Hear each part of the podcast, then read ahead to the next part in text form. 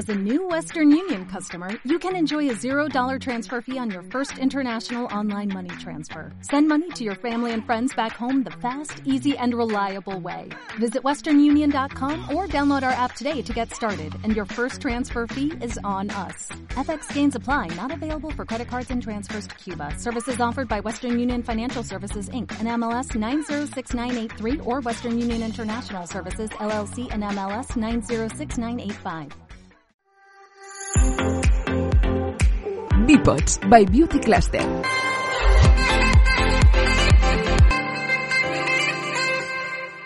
Hoy en este capítulo especial de Bipods, esta iniciativa de Beauty Cluster, en un episodio muy especial donde queremos hablar del sol, de sus rayos, de sus consecuencias. Para ello nos acompaña el doctor Josep González Castro, especialista en dermatología, cuenta con más de 20 años de experiencia en la profesión y una extensa formación en distintos campos de la especialidad. También es director de IDERMA, el Instituto de Dermatología Avanzada, y del Servicio de Dermatología del Hospital Universitario Quirón de Cheus de Barcelona. Bienvenido, doctor González. Muchas gracias. Eh, bienvenido igualmente, Eduard.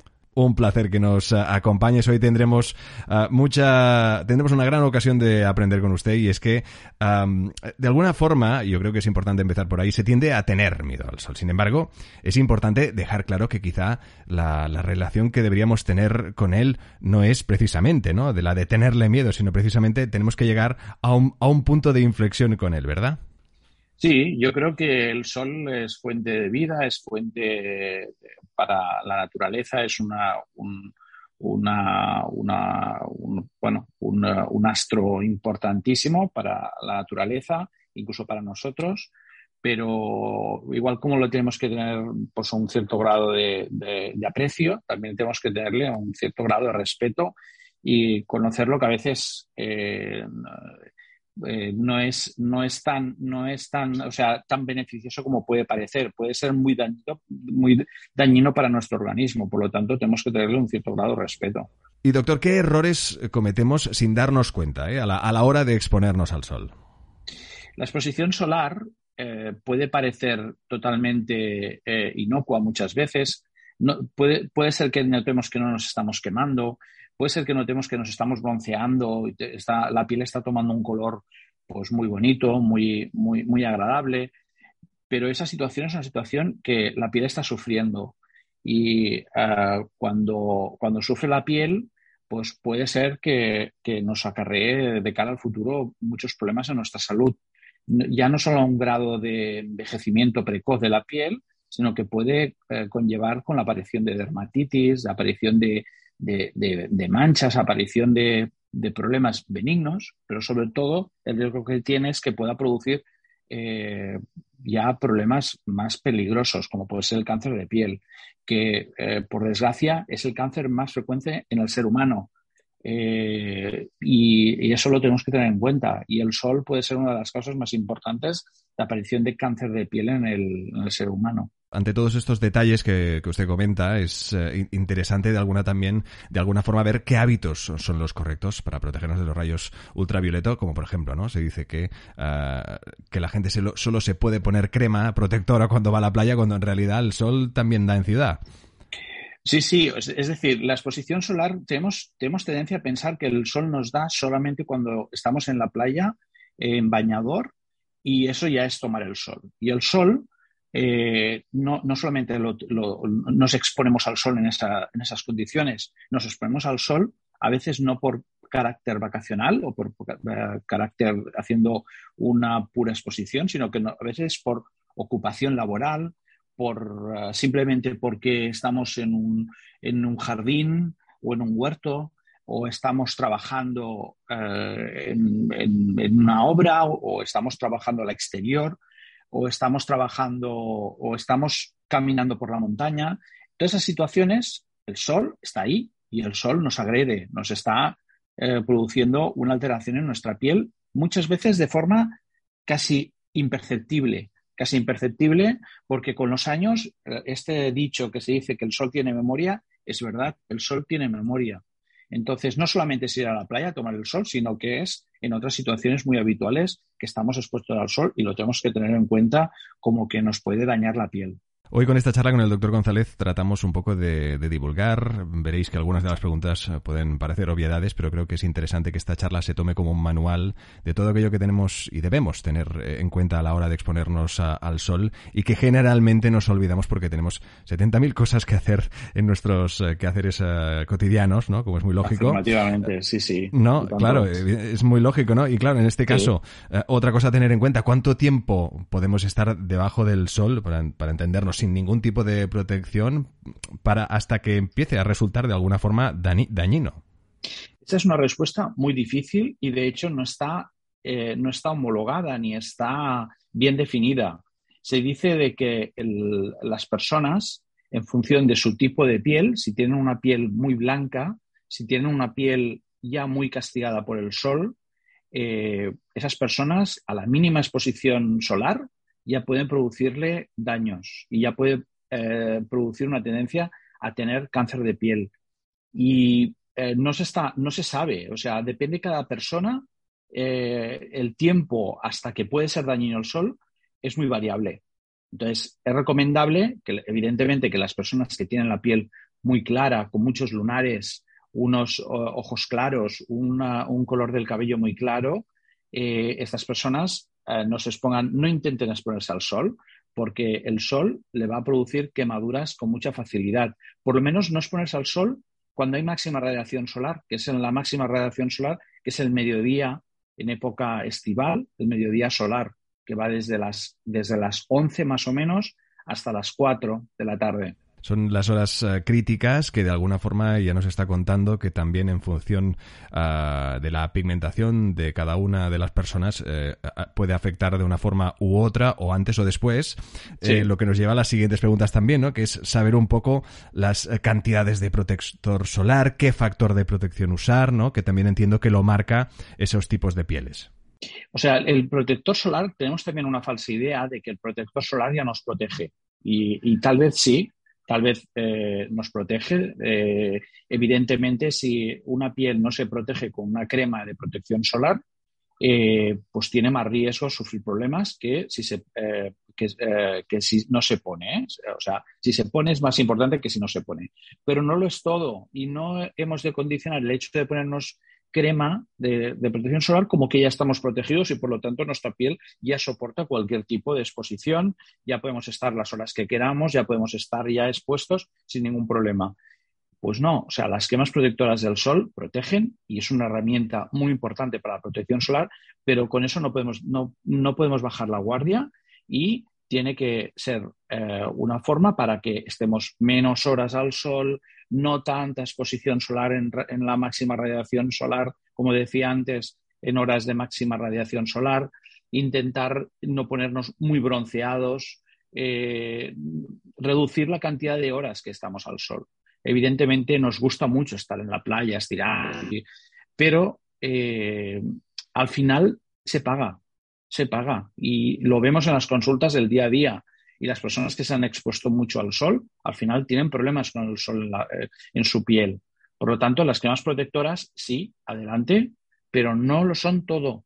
el resto de normas de protección solar también se tienen que tener en cuenta.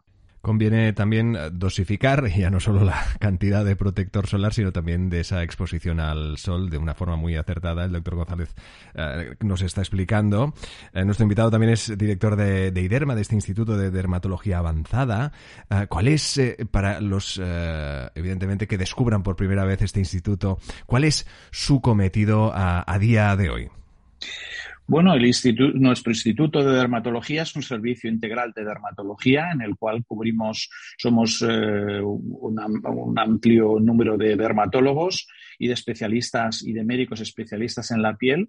Eh, nos dedicamos sobre todo a la patología, la patología cutánea, eh, desde el, desde el, sobre todo desde el cáncer de piel en cuanto a al diagnóstico precoz y sobre todo al tratamiento, pero también nos dedicamos a otros problemas de la piel, eh, como puede ser la psoriasis, el vitíligo, el acné.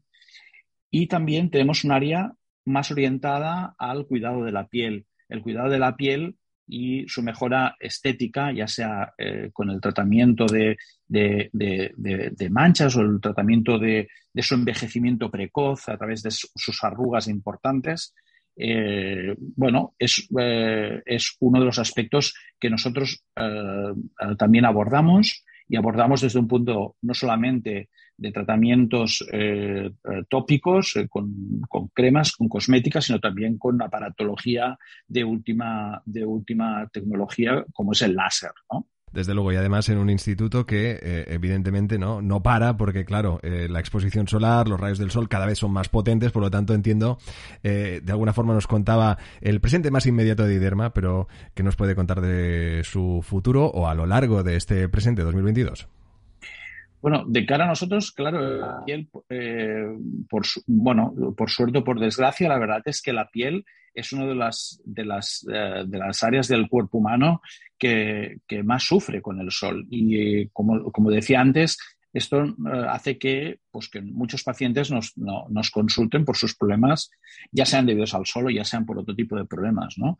Pero, pero bueno, tienen su piel eh, su piel pues diversas dolencias, diversas alteraciones hacen que acudan a nosotros para nuestro consejo y nuestro mejor tratamiento y mejor, eh, y mejor diagnóstico. Hoy hemos tenido ocasión de, como decíamos al inicio, de hablar del Sol, de este astro rey del que evidentemente mantener esa mejor relación eh, con esa exposición medida, evidentemente con ese protector solar también más que necesario, siempre con cabeza, evidentemente. Es importante esa vitamina D que nos proporciona eh, el sol, pero evidentemente también puede acarrearnos eh, algunos problemas a nivel dermatológico, algo que de alguna forma hemos querido divulgar en esta breve charla que seguro tendremos ocasión de seguir desarrollando más adelante con el doctor Josep González Castro. Sí, me disculpas, Eduardo, hacer un pequeño comentario, ya que lo has mencionado y yo no lo he dicho, referente a la vitamina D. Es verdad que el sol es importante para nuestro organismo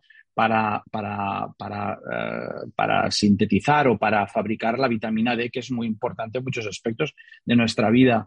Pero también se tiene que recordar de que con una breve exposición a la luz solar, no al, al sol directamente, sino a la luz ambiental, ya se sintetiza esa, esa vitamina y no requiere tomar más mayor exposición eh, solar eh, para intentar fabricar más vitamina D mucha gente la tiene baja, pero con una breve exposición ya se consigue ya, ya sintetizar. Por lo tanto, evitar eh, tomar mucho más exceso de sol eh, cuando las personas tienen la vitamina D baja, porque es que si no, eh, se está dañando la piel.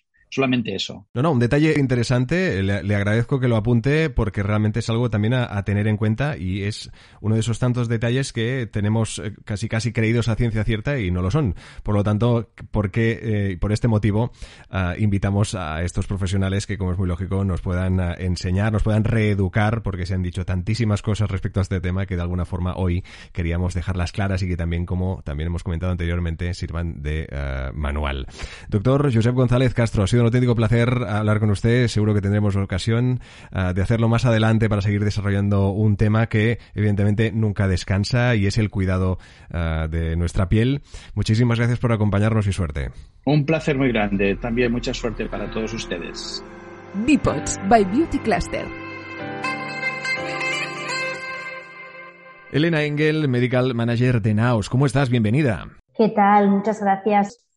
Un placer que nos eh, acompañes. Oye, antes de empezar, seguro que muchos de los que nos escuchan, profesionales del sector, un sector repleto de empresas, repleto de nombres, repleto de marcas, que están, eh, yo creo que, curiosos de saber, quien no lo sepa, y en mi caso también, yo lo represento a todos ellos, ¿qué es Naos? ¿Cuál es su cometido?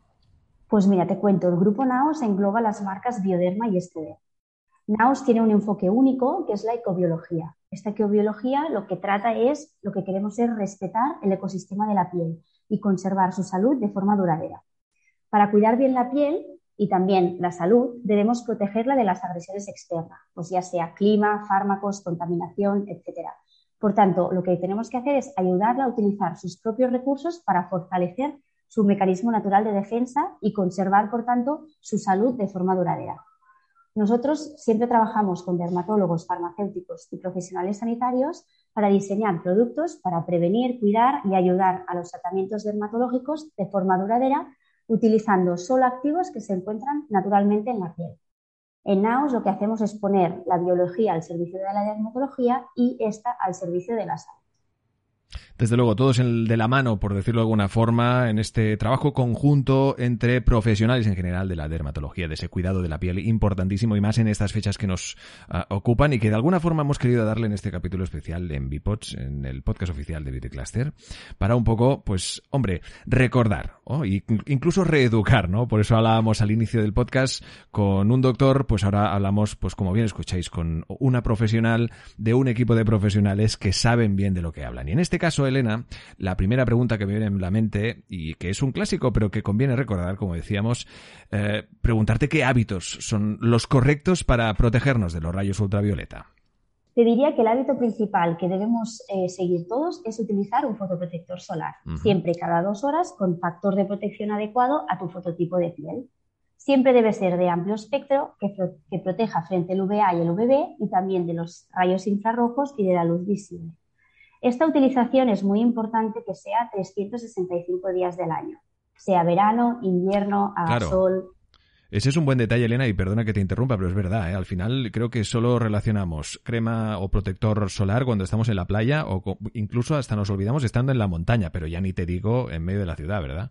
Exactamente. Al final siempre, siempre es muy importante utilizarlo todos los días del año sea verano, invierno, haga sol, lluvia o esté nublado, porque al final, aunque la sensación de calor se reduzca, porque no tenemos, por ejemplo, si está nublado, no te da la sensación de calor, al final el sol está ahí detrás y las nubes dejan pasar el 90% de la radiación. Por tanto, el riesgo de daño solar está presente. También te diría, otro de los consejos que normalmente recomendamos los, los profesionales es que Siempre debemos evitar, aunque muchas veces no lo hacemos, exponernos al sol en el momento de máxima radiación solar, que suele ser entre las 11 horas y las 5.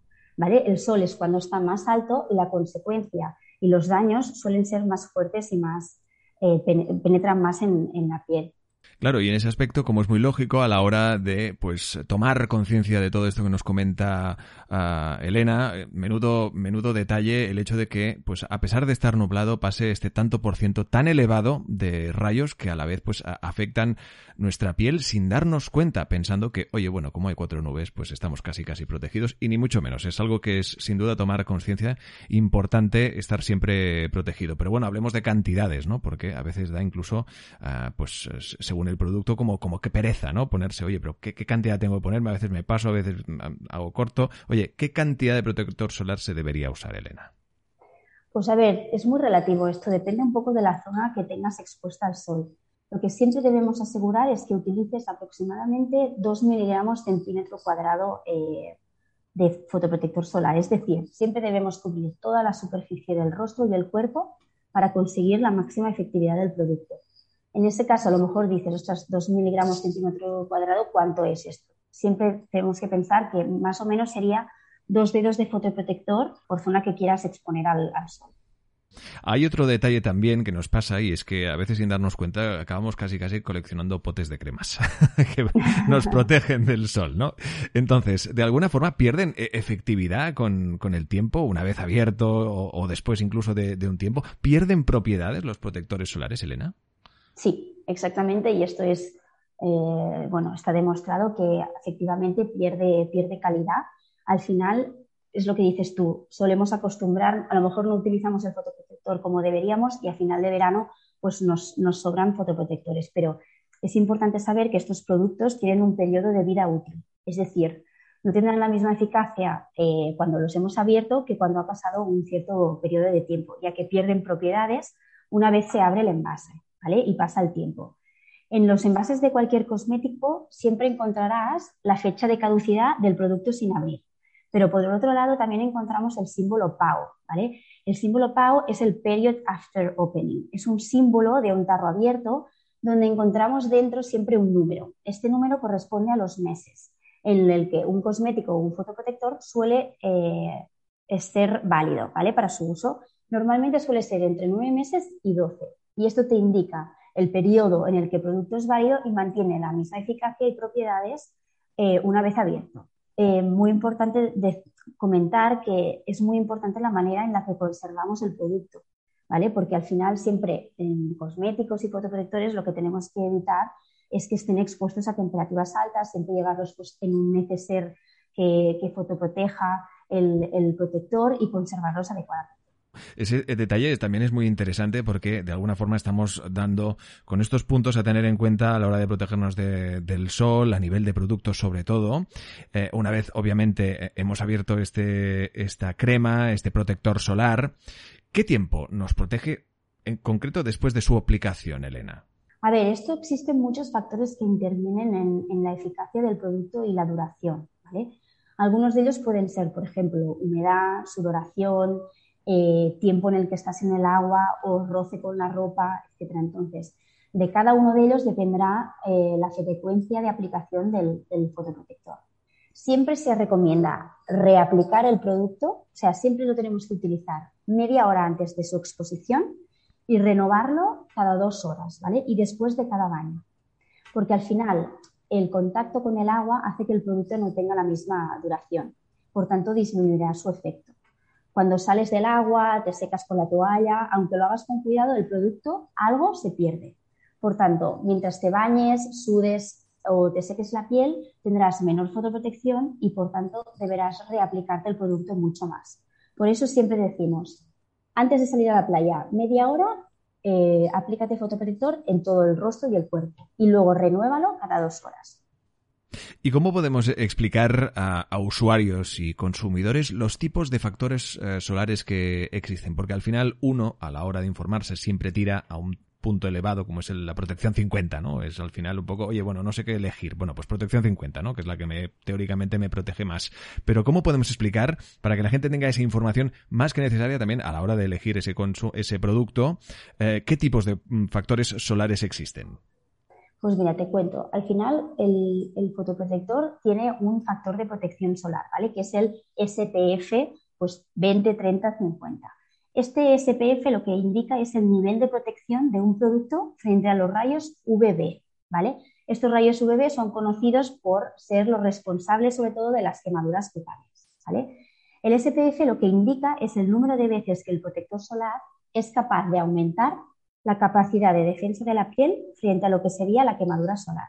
Es decir, te pongo un ejemplo para que lo podamos entender entre todos. Imagínate, yo, Elena, puedo estar 10 minutos al sol sin quemarme sin utilizar fotoprotector solar. Si me aplico un producto, por ejemplo, de un SPF 20, este producto me protegerá 20 por los 10 minutos que yo estoy al sol sin quemarme. Por tanto, me protegerá unos 200 minutos aproximadamente. Pero siempre es muy importante recordar que esto sería en condiciones ideales, es decir, que no nos moviéramos, que no nos bañáramos, que el protector lo aplicaríamos en cantidad suficiente, cosa que muchas veces no es real. Por eso siempre somos muy pesados en decir, oye, siempre debemos reaplicar el producto cada dos horas y después de cada baño. También comentarte que el SPF eh, en la Unión Europea está regulado y solo podemos encontrar pues, cuatro tipos de protecciones, ¿vale? Protección muy alta, que sería como la más conocida y la que siempre recomiendan todos los profesionales eh, de la salud, que es SPF 50 Luego tenemos protección alta, que sería entre SPF 30 a 50 Protección media sería SPF 15 a 25 y luego tenemos la baja que es más o menos SPF inferior a 15. Siempre, muy importante, los fotoprotectores deben ser de amplio espectro. No solo debemos proteger del UVB, sino que también debemos proteger del UVA, de la radiación infrarroja y también de la radiación eh, visible. Por eso, muchas veces en los envases no solo encontramos el SPF, sino que también encontramos un logotipo que indica el UVA, que sería eh, el valor de protección frente al UVA, que al menos siempre debe ser un tercio del valor del SPF. Claro, aparte y teniendo en cuenta que existe una gran variedad de protectores eh, solares con todos estos detalles que nos cuenta Elena, también existe, pues bueno, una gran variedad de pieles. ¿Qué factor de protección solar necesito, no? ¿Cuáles son aquellas, aquellas eh, detalles a tener en cuenta a la hora de elegir dicho producto? Yo te diría que al final es muy importante saber que no todas las pieles reaccionan de la misma forma bajo el sol, ¿vale? Dependiendo del, dependen del fototipo. Os preguntaréis, ¿y qué es esto del fototipo? Pues el fototipo es la calidad de respuesta de una persona a los rayos del sol, ¿vale? Estos fototipos dependen de pues, el color de piel, del cabello, de si tienes pecas o no y de cuánto eh, pues, eres perceptible de sufrir quemaduras de, sol. ¿vale? Entonces, por ejemplo, si tú eres un fototipo 1, que por ejemplo en mi caso yo soy 2 porque tengo una piel muy clarita, y luego tendríamos un fototipo 6 que es una piel ya eh, mulata. Por tanto, en eso, ¿qué, ¿qué, es lo que te quiero decir? Que al final, cuanto más claro sea el fototipo, más protección, eh, más SPF debemos utilizar y más de veces debemos reaplicar el producto. Obviamente, es lo que te digo, no es lo mismo también utilizar un fotoprotector en invierno que en verano. Siempre, dependiendo de dónde estemos, reaplicaremos más o menos el producto del fotoprotector, pero siempre, siempre debemos reaplicarlo cada dos horas. A día de hoy, al final, existen protectores específicos adaptados a todas las necesidades de la piel, porque obviamente no es lo mismo una piel sensible, una piel acnéica, una piel hiperpigmentada o una piel con rosácea o melasma. Al final, estos protectores específicos están formulados con filtros solares convencionales, pero también incluyen filtros biológicos basados en activos antioxidantes y otros ingredientes que lo que ayudarán es a reducir los daños que produce la radiación solar. Por eso siempre desde NAOS y recomendamos siempre utilizar un fotoprotector específico para cada tipo de piel, porque cada piel tiene una necesidad diferente y que tenga unos activos que actúen en, en función de las diferentes necesidades de la piel. Otro detalle que siempre se tiene en cuenta a la hora de tomar el sol, esa necesidad de vitamina D que tenemos, ¿no? Entonces, muchas personas dicen, oye, pues yo no me pongo protector solar porque es que si no, a lo mejor esa vitamina D, pues oye, no traspasa y no me, y no la, no la adquiero, por decirlo de alguna forma, ¿no? Eso, como decíamos, pues dentro de un enorme desconocimiento como hay dentro de este tema que hoy tratamos y que de alguna forma queremos ayudar a modo de manual, ¿no? Este capítulo. Em, Elena, con los protectores solares, ¿se asimila la vitamina D? La principal fuente de vitamina D obviamente es gracias a las radiaciones solares, pero también a través de la dieta y suplementos. Es cierto que cuando utilizamos un protector solar disminuimos esta síntesis de vitamina D, ya que los rayos eh, ultravioleta B no pueden transformar el colesterol en vitamina D3. Pero al final también todos sabemos que es muy difícil aplicar de manera correcta y cubrir todas las partes del cuerpo con fotoprotector las 24 horas del día. Te diría que el uso de protección solar a, diario lo que hace es disminuir y prevenir el riesgo de sufrir enfermedades, como son cánceres de piel o alteraciones cutáneas. Por tanto, nunca vamos a recomendar dejar de aplicar protector solar para intentar aumentar los niveles de vitamina D.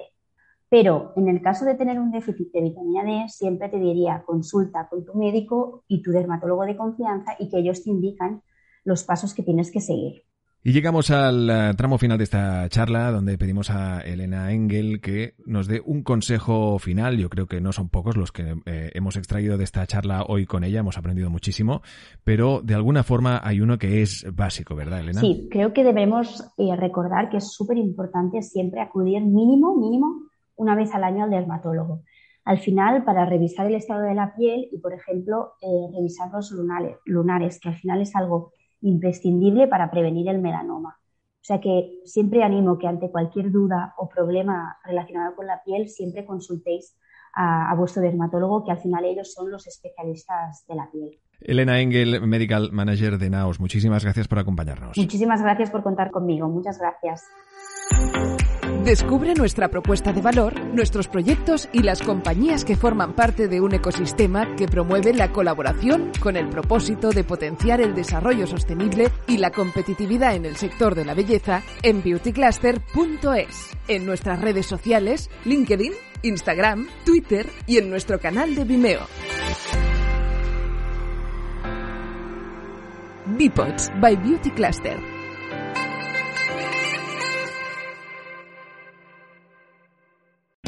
O'Reilly Auto Parts puede ayudarte a encontrar un taller mecánico cerca de ti. Para más información, llama a tu tienda O'Reilly Auto Parts o visita oreillyauto.com.